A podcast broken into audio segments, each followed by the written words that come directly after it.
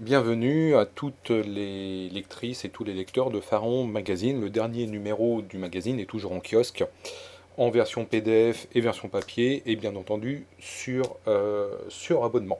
Un an et deux ans, euh, comme depuis 20 ans.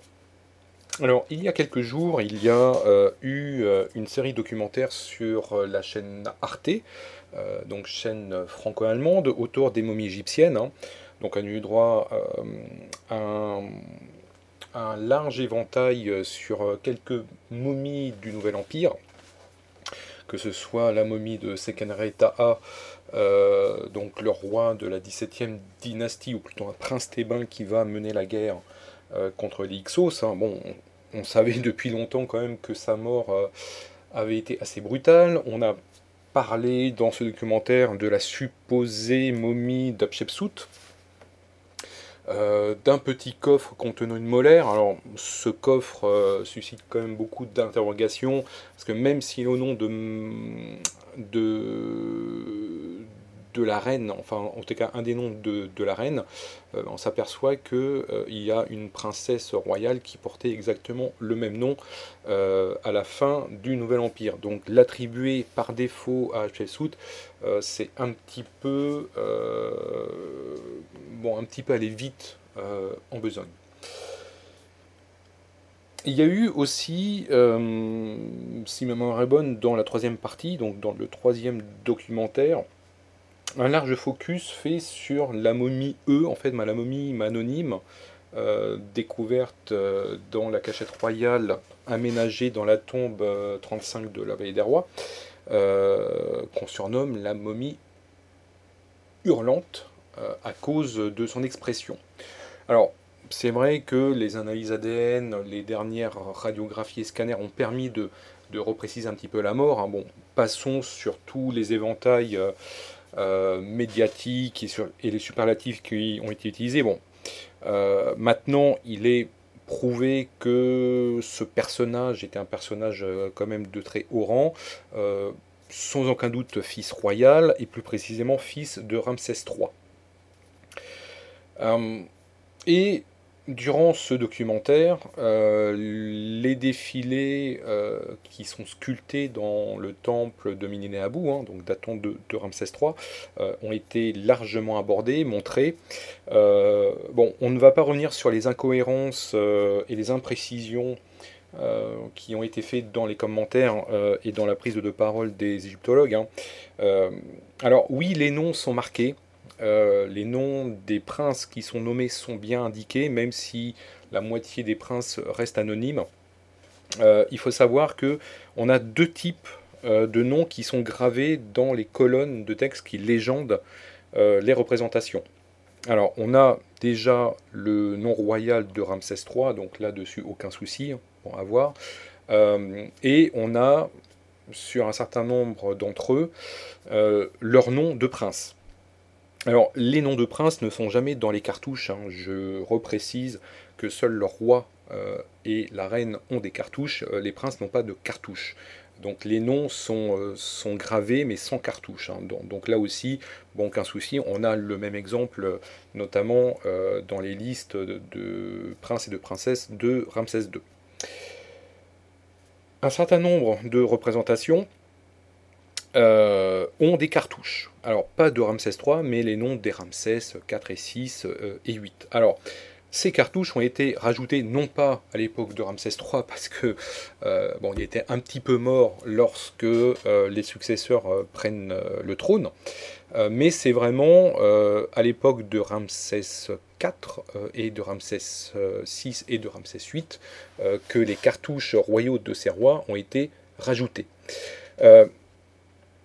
La chronologie de ces processions reste quand même un petit peu aléatoire. Euh, oui, effectivement, plusieurs dizaines de princes sont nommés, sont représentés, euh, mais il n'est pas impossible que les légendes, que les textes avec les noms de princiers euh, furent rajoutés après coup. Alors sans doute plutôt sous Ramsès IV. Euh, il faut savoir effectivement, et le documentaire l'a rappelé avec, euh, avec précision, que le règne de Ramsès III a été secoué par plusieurs affaires, hein, notamment le complot du harem qui va mener à son assassinat.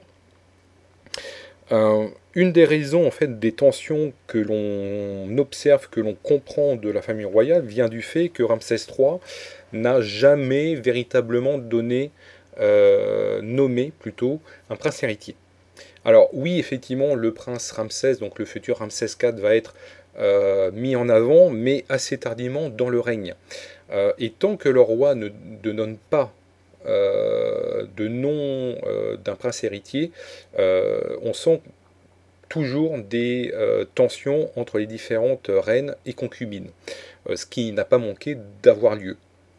Alors, si on reprend le cas de Ramsès II, l'ordre de succession se base sur l'ordre de naissance des différents princes. Donc là-dessus, il n'y a aucun problème, et Ramsès II a bien euh, respecter bah, ce qu'on va appeler plus tard la primogéniture.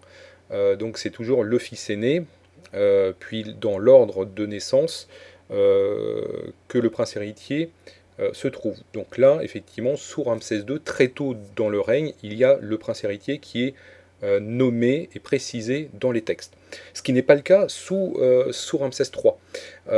et le conflit est tellement latent et tellement sous-jacent à la situation politique interne euh, que même les euh, grandes épouses royales et les reines restent anonymes à Mininabou. Euh, ça, c'est vraiment symptomatique d'une tension réelle entre les différentes épouses royales et le roi. Alors, c'est vrai que Ramsès III aurait pu, aurait dû sans doute régler une partie des, tensions en nommant un prince héritier. Bon, effectivement, il l'a pas fait et c'est ce qui a conduit à sa perte. Alors, si effectivement on considère que cette momie hurlante euh, est bien un fils euh, de Ramsès III, euh, ce qui fait pas de doute a priori aujourd'hui, le problème c'est que son nom que l'on déduit d'un papyrus, c'est Pentaou. Alors, c'est un nom d'emprunt, ce n'est pas son vrai nom, et d'ailleurs on ne trouve nulle part trace de ce prince sous le règne de, de Ramsès III. Le problème, c'est que son vrai nom n'est jamais donné. Alors, de quel prince, de quel fils royal on parle? Aujourd'hui, effectivement, on ne peut pas savoir. On peut juste supposer que ce prince, donc le futur Pentaour, le futur conjuré, euh, est sans doute représenté dans euh, les processions princières du temple de, de, de, euh, lequel, ça, ça reste la question. Est-ce qu'il est, légendé? Est-ce que son nom est marqué? Ça, effectivement, on n'en sait rien. Sans doute que non, parce que euh, je pense que Ramsès IV, euh, qui prend le pouvoir à la mort de son père Ramsès III, euh, aurait sans, aucun doute effacé son nom. sans doute qu'il est représenté, mais son image est restée sans, nom, en fait. Bon, il, il, reste anonyme. Bon, a priori, on peut le comprendre comme ça. après, effectivement, on comprend aussi que la succession de Ramsès III est très délicate. Euh, et d'ailleurs, le documentaire va la rappeler hein, quand euh, ils ont fait mal analyse de la momie de, Ramsès V, hein, euh, qui est mort sans doute un petit peu malade. On voit effectivement que Ramsès IV est bien le fils de, de Ramsès III, et que c'est son fils, donc le petit-fils de, Ramsès III, Ramsès V, qui va régner. Mais lorsque Ramsès V meurt, en fait, on change de branche de la famille royale pour retourner à une lignée directe. Hein, donc c'est un autre fils euh, de Ramsès III, Ramsès VI, qui va régner. Euh, sans doute déjà que euh, ce Ramsès VI était plus ou moins d'âge mûr, en tout cas d'un certain âge. Et c'est le fils de Ramsès VI, hein, donc Ramsès VII, qui va prendre le pouvoir. Ensuite, tout se complique. Euh, Ramsès VIII nous pose plus de problèmes. Euh, alors, même s'il est nommément indiqué dans, euh, la procession princière de, de Abou, Ramsès VIII n'a régné que quelques mois. On suppose qu'il est de la lignée royale. Hein. Là-dessus, je pense qu'il n'y a pas de gros soucis à avoir, hein, parce que la famille royale, avec tous les fils et petits-fils, arrière-petits-fils de Ramsès III, de façon, bah, la famille royale a de quoi alimenter euh, à la succession. Euh, aujourd'hui, on pencherait pour un petit-fils ou un arrière-petit-fils de Ramsès III. Euh, les dernières analyses supposent qu'il a un lien avec, le prince Seterekpetchef. alors, est-ce que c'est le premier, donc en fait, de, du nom, donc qui lui est le fils de, Ramsès III, ou le fils de, ce premier, euh, de Serepaketpetchef, euh, parce que euh, on trouve la trace de deux personnages qui portent ce nom. et Ramsès VIII serait l'un des deux, a priori. donc ça, ça reste encore à confirmer. Donc quand Ramsès VIII meurt, on comprend que, que, la, succession change encore de lignée, et c'est un arrière-petit-fils de Ramsès III qui va prendre le trône.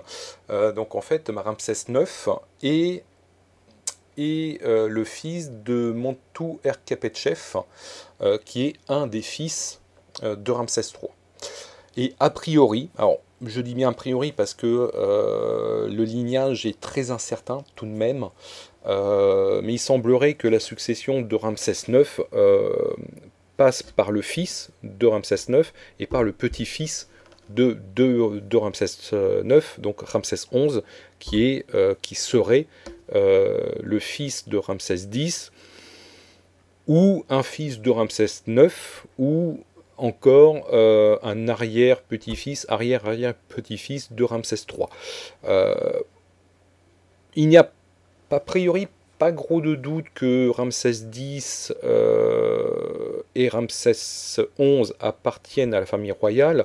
Maintenant, reste à déterminer effectivement le lignage euh, exact. Est-ce que c'est un lignage qui est issu euh, de la branche de Ramsès IX Donc à partir, étant lui-même petit-fils de, Ramsès III, ou est-ce qu'il faut chercher ailleurs, via un autre prince, l'aligner avec Ramsès III Alors, tout ça pour dire que euh, la succession de Ramsès III est quand même assez compliquée, euh, que les processions princières de Mininabou apportent effectivement des éléments de réponse, euh, mais pas tout. Les légendes sont, très limitées, de nombreux princes restent totalement anonymes, donc on ne sait absolument pas qui c'est, et pourquoi déjà autant de princes ont été gravés. Euh, ça, ça pose effectivement une bonne question. Est-ce que à l'époque euh, de la décoration de ces parois, euh, il y avait déjà autant de princes qui étaient nés, ou est-ce que c'était en prévision des futures naissances? Là-dessus, aujourd'hui, on n'a aucune réponse effectivement à donner, parce qu'on n'en sait rien. Voilà. Donc, c'était effectivement un petit podcast pour vous rappeler un petit peu tout ça et pour repréciser effectivement un certain nombre de points euh, qui avaient été évoqués dans les documentaires euh, d'Arte euh, passés mi-mars dernier. A très bientôt avec Pharaon Magazine. Merci et au revoir.